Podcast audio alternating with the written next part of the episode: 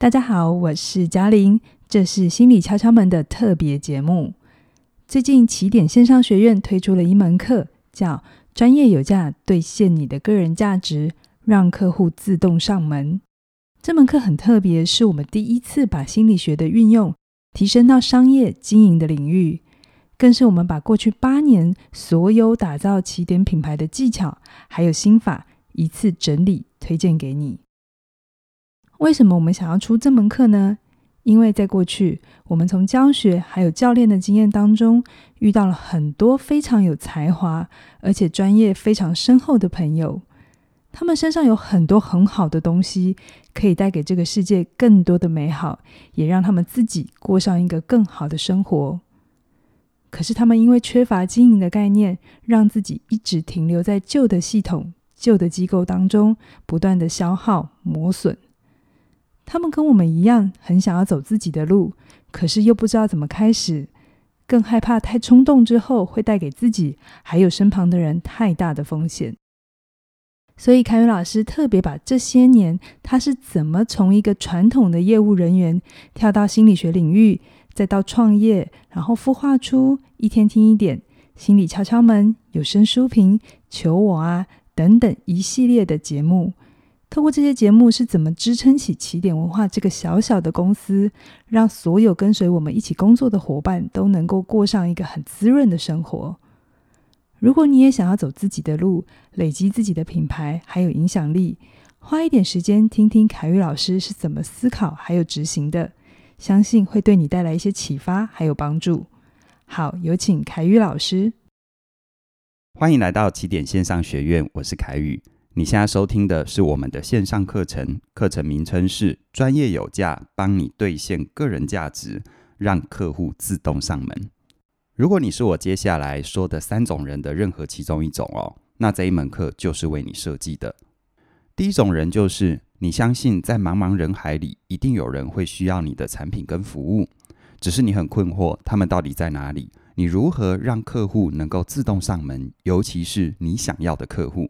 你要怎么样能够做到不销而销的结果呢？这意味着你可能手上已经有相对成熟的产品跟服务，比如说卖房子、卖车子、金融保险的服务，或者是任何专业性的组合顾问服务，甚至于是美妆、婚礼秘书、造型顾问、水电修缮，那就更不用说各种类型的设计专业，建筑师、室内设计师、平面设计师、动画设计师。以上我说的都有一个共同的特色，就是有一个相对成熟的产品或者是服务，但是也因为产品跟服务的成熟，所以免不了会有一些市场竞争的压力，而且这些竞争有可能是销价的恶性竞争。这个时候，你采用传统的推销手法，往往会让你越努力越挫折。可是如果你不做任何事情，那客户要从哪里来呢？所以，如果你能够掌握锁定能够认同你价值的那个潜在客户群的这样的能力，那我相信不销而销不是一个梦想，而是一个可以逐步执行并且完成的自我经营的策略哦。那么听到这里，你是第一种人吗？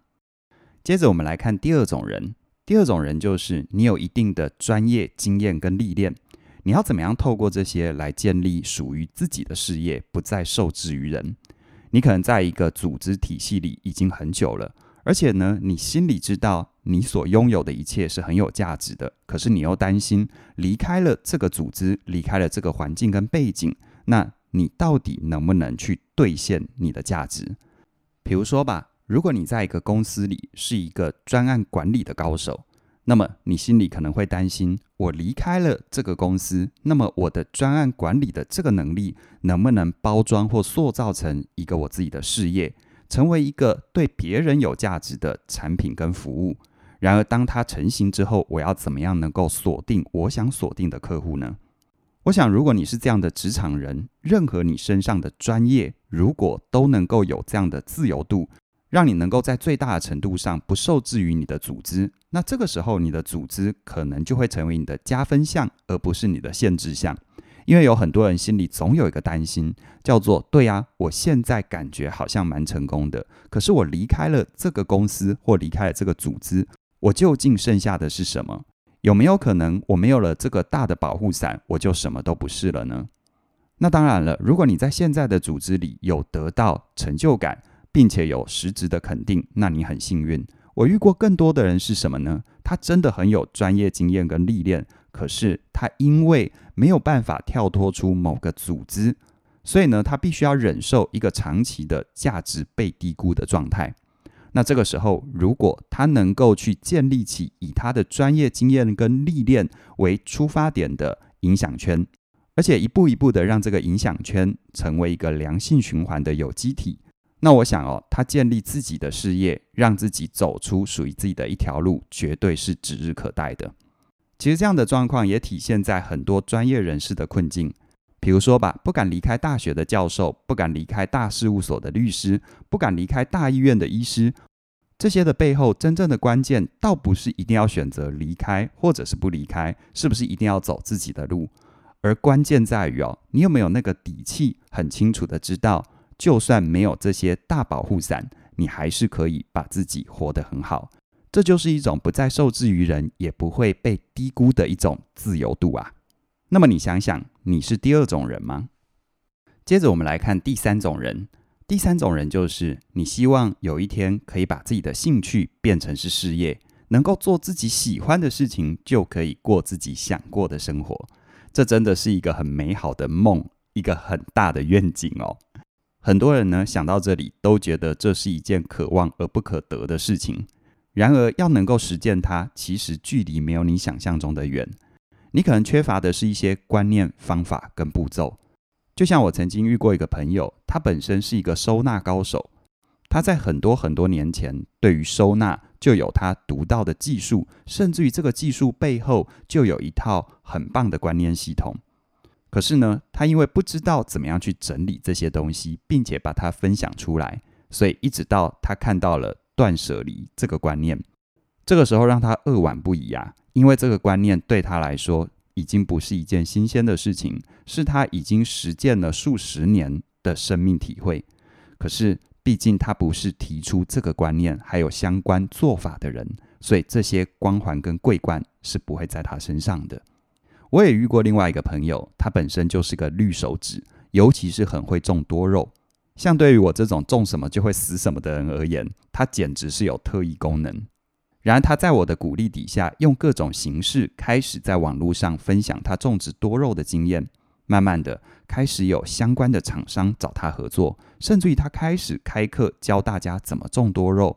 甚至于还发展出一个爱好的团体，让大家可以在里面交流，而他也建立了自己的事业。那更不用说，因为很会种多肉，大家找他出书。你看看这些是不是都是他的机会，都是他的商业模式？而让他最开心的一点就是，他的事业就是让他每天只是做他最喜欢做的事情，那就是种多肉。所以回头想想你自己。你有没有一些兴趣跟嗜好？你对它的热情已经到了废寝忘食的地步，可是你始终有个遗憾，就是你完全不知道怎么样把这件事情成为你生命的真正主轴。你可以做你爱做的事情，就建立自己的事业，而透过这个事业来养活自己的真实生活。我相信在这个时代里哦，不管再怎么样冷门的兴趣或者是嗜好，它都很有可能汇集出一定的影响力，而透过这样的影响力。都能够让你开始一步一步的做自己爱做的事情，然后过自己想过的生活。说到这里啊，你有某些自己一直难以忘怀的兴趣与嗜好吗？你常常做着，如果你能够只做那些事情就能够过生活的梦想吗？那如果你是这样的人的话，那你就是第三种人喽。那既然说这一门课是为这三种人所设计的。这意味着，在这门课，我会陪伴这三种人去找到自己的路。那你可能会好奇，我有什么资格去说我有这个能力呢？我想啊，我不是要拿出很厉害的认证，我只是要跟你分享我自己一路走过来的经验。你会认识我，你会接触到起点文化，多数是因为你可能在网络上收听了我们为大家制作的内容。我把心理学的知识跟真实生活结合在一起。而且，如果你认识我足够久的话，我从二零零五年的四月份开始制作有声书评，一直到今天十几年来都没有间断。其实对我来说，无论是心理学的专业还是阅读，都是我最喜欢做的事情。然而呢，我把它们结合起来，造就了起点文化，也造就了我的事业。对比于同样是接受心理学训练的朋友，起点文化走了一条很特别的道路。我并没有让自己依附在学校或者是机构组织里面，成为一位心理学的老师或者是心理学的专业工作者。我没有让任何组织限制我的发展，我反而把自己所学还有自己所爱的事情，变成是一套商业模式。而这一套商业模式滋养了我可以继续做我爱做的事情，然后过我想过的生活。我想，如果我没有这些经验或脉络，我就直接告诉你：你好好的阅读，你只要持续保持你喜欢阅读的兴趣，你就可以把它变成是自己的事业。你可能第一时间听到会觉得是天方夜谭吧。可是，在我自己的实践里，它绝对不是一个空泛的梦想，而是一个可以一步一脚印、拾级而上、慢慢达成的。具体目标，所以我在专业有价这一门课里，我会从观念到实作，从这过程里面的心法到具体的技术，一步一步的陪伴你，帮助你去兑现自己的个人价值。无论你的专业是什么，兴趣是什么，爱好是什么，想走的路是什么，甚至于你现在的专业都还没有成熟，你只是在被培养的过程，那这一门课都会带给你很大的帮助。因为毕竟你要知道要往哪里去，你今天的努力才会有更正确的方向，不是吗？然而，如果再回到我自己这么多年教学跟辅导的经验，我自己一直心里有一个很深的感触，就是我接触了太多太多拥有专业、愿意努力的朋友，但他的价值一直都没有被兑现。所以呢，会推出这一门课程，在某个层面上也是出于这一份很大的心疼啊。因为我相信哦，你的用心值得被看见，你的专业值得被奖励，而你的潜能值得被支持。而专业有价这一门课，我最大的盼望就是让你被看见，让你得到应有的奖励，并且在这过程里不断的支持你。那么在具体上我会怎么做呢？其实，在谈具体的做法之前哦，我还是不免啰嗦一下，就是标定一下到底什么是专业。因为可能很多人听了前面的部分哦，觉得热血沸腾，对，这太棒了。可是不免心里会有另外一个声音，就是怀疑自己：我真的有专业吗？我会的这些或我做的这些，真的算是专业吗？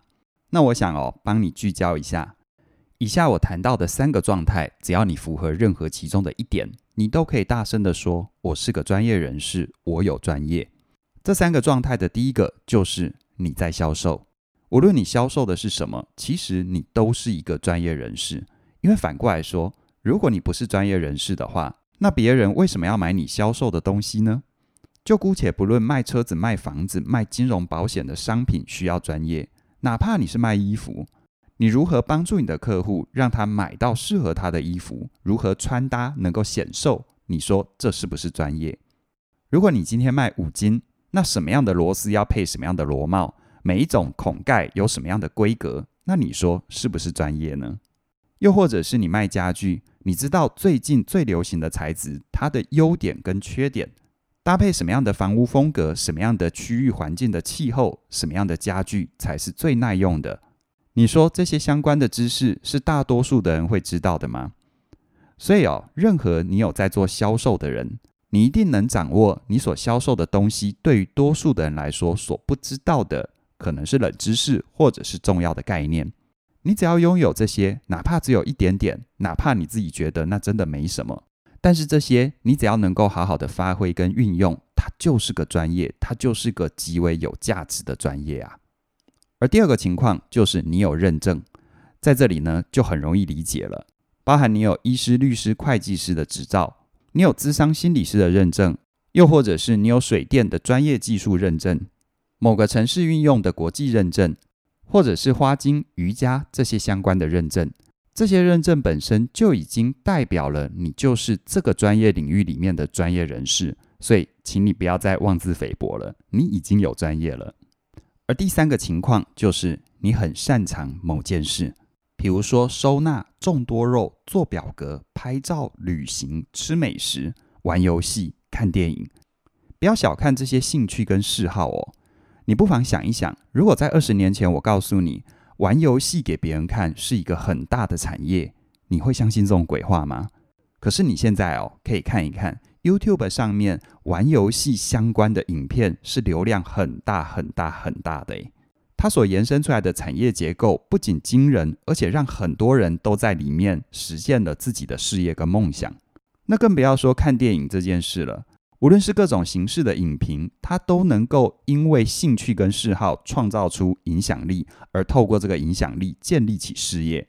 所以呢，如果你有些擅长，或者是你正在培养某些专长的话，那对你而言最重要的事情，除了继续深化你所擅长的事情之外，那么接下来更重要的部分就是你怎么样把这些专业，把你的擅长成为一个影响圈。进而塑造出一份事业，让你透过这个事业过上你想过的日子。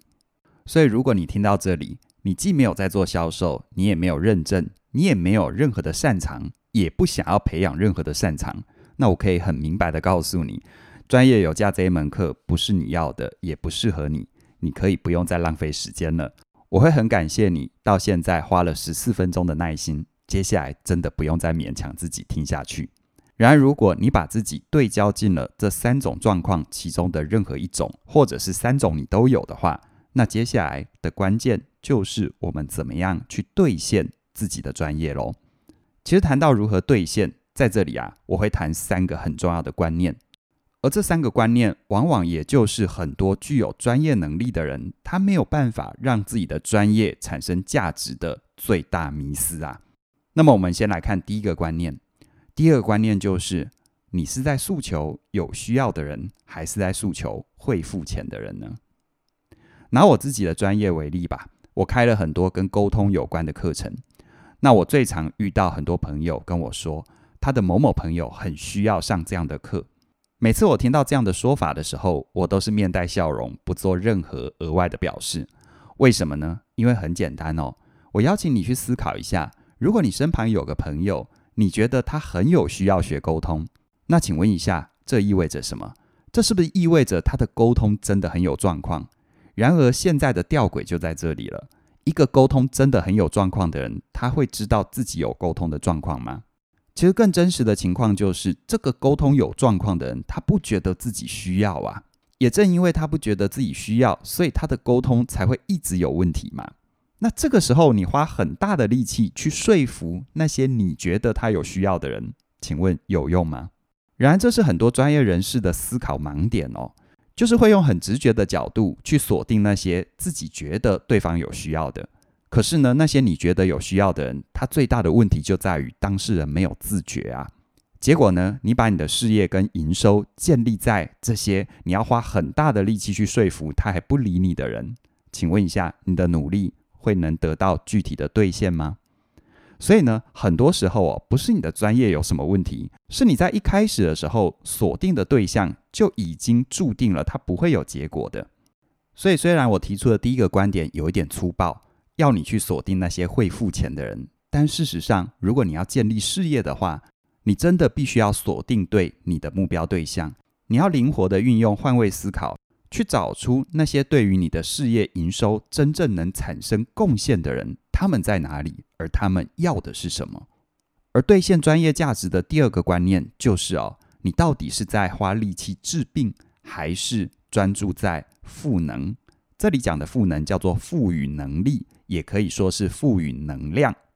直接讲例子吧，如果你今天去买衣服，这个服务人员跟你说，你这样穿不会胖。跟他告诉你，你这样穿显瘦，你觉得你比较喜欢听哪一句话？你有没有发现，当他说你这样穿不会胖，这背后的逻辑是什么？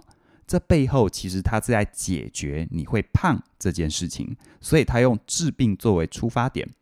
可是当他说你这样穿显瘦，这个显瘦背后的逻辑就是赋能，让你的感觉很好。显瘦这两个字完全不讨论你胖或不胖的问题。它只让你聚焦在你怎么样穿能够让自己看起来更瘦更好。其实啊，人性是这样的，比起我们要确认自己哪里有问题，我们都更期待自己将会很棒。只是呢，多数的专业人士往往在接受专业训练或培养自己的兴趣专长的过程当中，我们呢常常会被引导去看哪里有问题，要去修正这个问题。所以我们会带着这个习惯去面对我们的市场。造成的后果就是我们说的每一句话都是对的。我们会忧心忡忡、忧国忧民的告诉我们的市场，告诉我们的受众说：这里不行，那里不对，你必须要怎么样，否则你会很糟。可是这些话像不像是我们父母亲对我们的叨叨念念呢？他们讲的都是对的，可是我们当下根本就不想听嘛。就像我常讲的，这种话叫做对，但没有用。如果你要建立自己的事业，你是希望让自己面对市场的时候，像个叨叨念念、讨人厌的长辈，还是希望自己比较像是一个对方的好朋友？只要是对方跟你在一起相处，就能够感觉到愉快，甚至于有所成长跟前进呢？你希望是哪一种形象？其实啊，人会为了解决自己的问题付钱，可是呢，他会为了让自己感觉更好，付更多更多的钱呐、而第三个关于兑现这个观念，就是。你有没有弄清楚什么是真正的痛点思维呢？一般来说，对于痛点的理解都会解释成，痛点是指尚未被满足而又被广泛渴望的需求。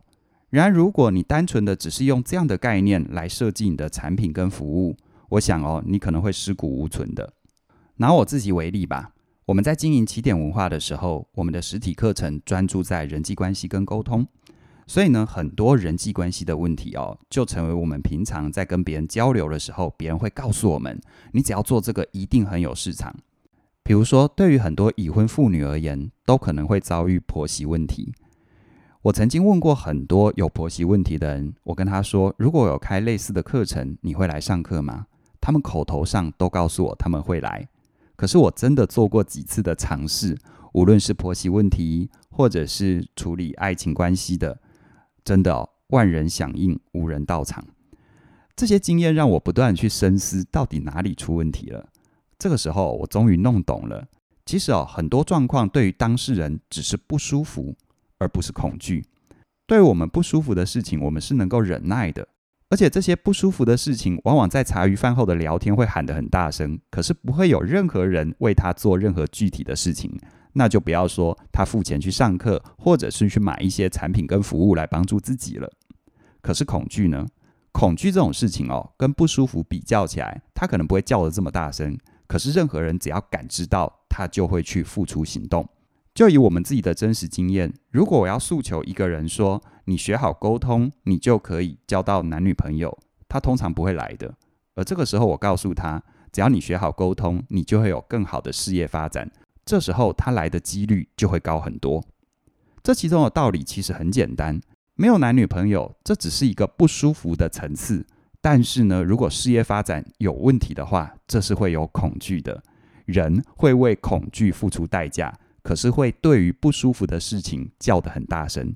所以，如果你没有一个正确的观念和判断力，你因为很多人叫得很大声，你就贸然的去做相关的产品跟服务。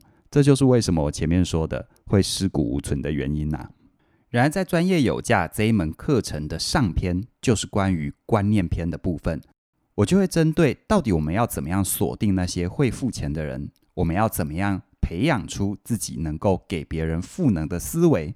更重要一点是，掌握消费者真正的痛点，会帮你建立起完整的观念，让你不会从一刚开始就锁定错了方向。导致你越努力越挫折啊！然而，在专业有价这一门线上课程的下篇实作篇的部分呢，我会陪伴你一步一步的去建立一个让客户能够自动上门的系统。这是一个长期主义的思维，而不是传统的网红思维。我想，可能有些朋友听到这边会心里有个疑问，就是：诶，那专业有价这一门课到底跟一般外面所说的？营造个人品牌，或者是打造自己成为一个自媒体或网红，有什么差别呢？我想最大的差别就在于这门课，它完全不教你怎么样成为一个网红吧。如果你是抱持着这样的期待的话，那么我一样谢谢你二十多分钟的耐心，你可以不用继续再坚持下去了。那到底我们要带给你的是要走什么样的方向呢？我直接讲一个例子哦。梅约诊所在二零一九年的时候被评为美国的最佳医院。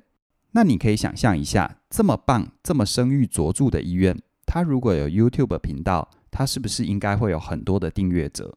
而且它里面推出来的每一支影片，是不是浏览率应该要很高呢？我猜哦，多数的人会有这样的直觉认知。可是我鼓励你哦，可以到 YouTube 上面搜寻一下。如果根据我在录制这一段课程的此时哦，梅约诊所 YouTube 频道的订阅人数约莫是五十六万，是不是跟你想象的好像有点落差呢？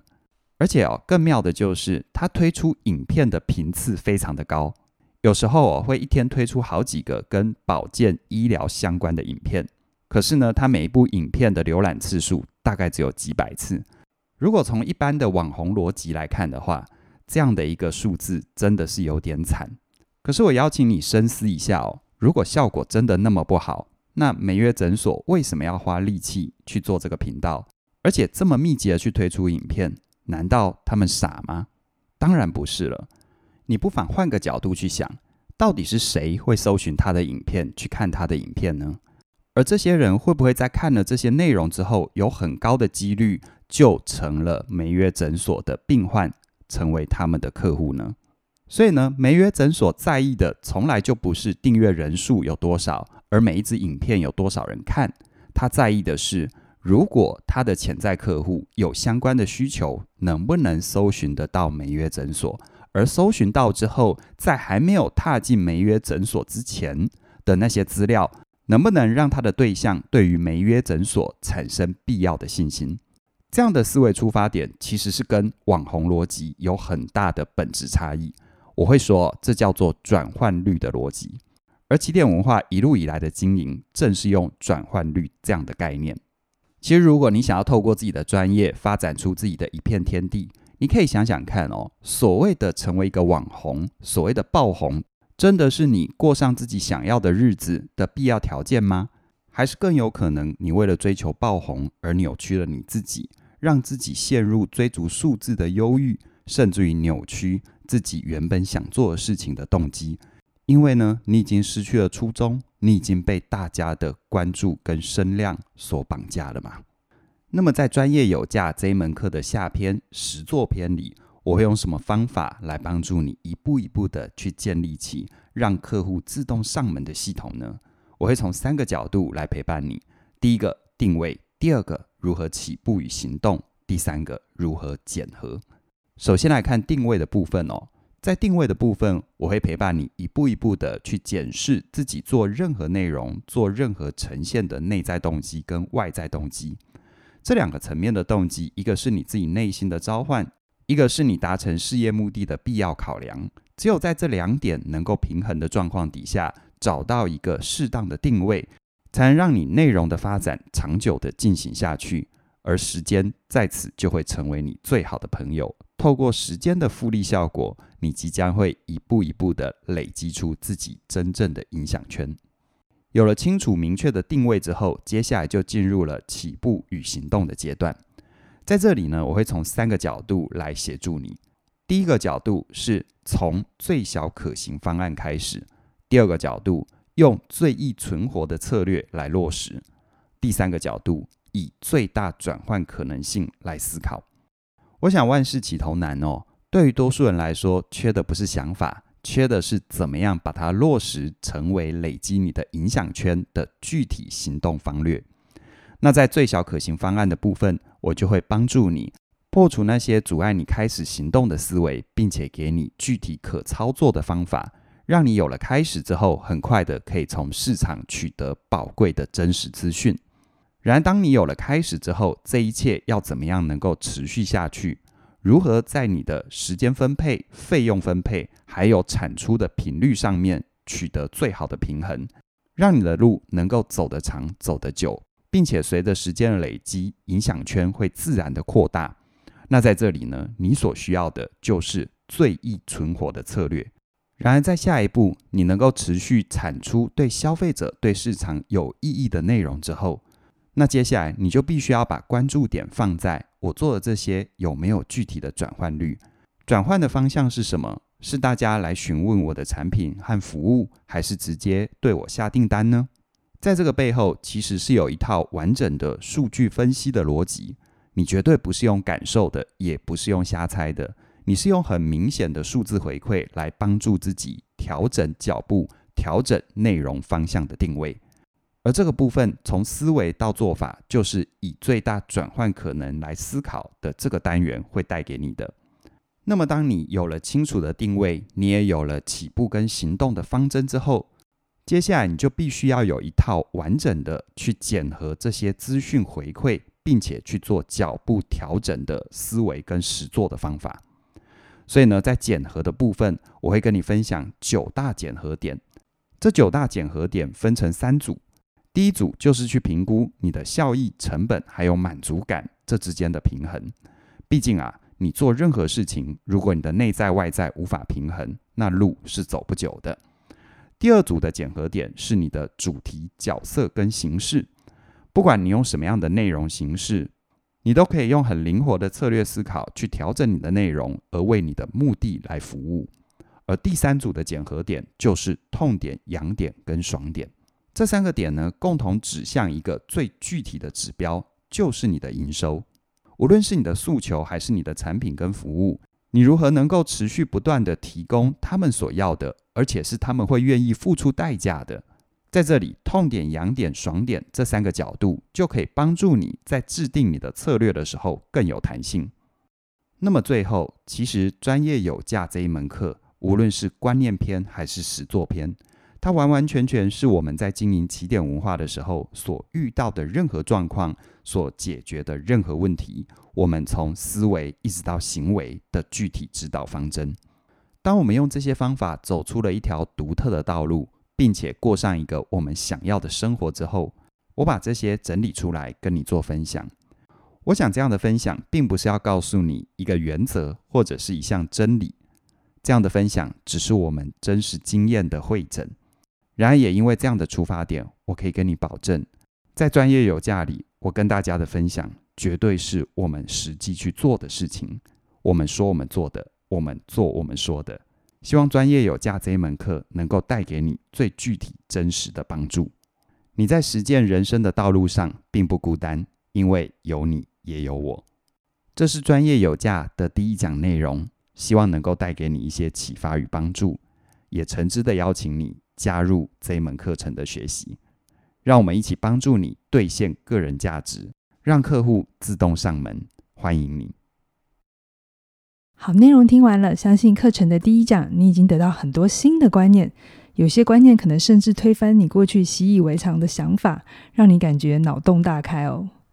特别是网络的出现，改变了所有人类的思考，还有生活习惯。如何用更有效的方法找到你的客户，就是一个需要学习的领域。欢迎你现在就加入专业有价这门线上课程，跟着凯宇老师一起兑现个人的价值。而且有个好消息是，即日起到三月三十一号之前，你都可以用最优惠的早鸟价加入线上课程。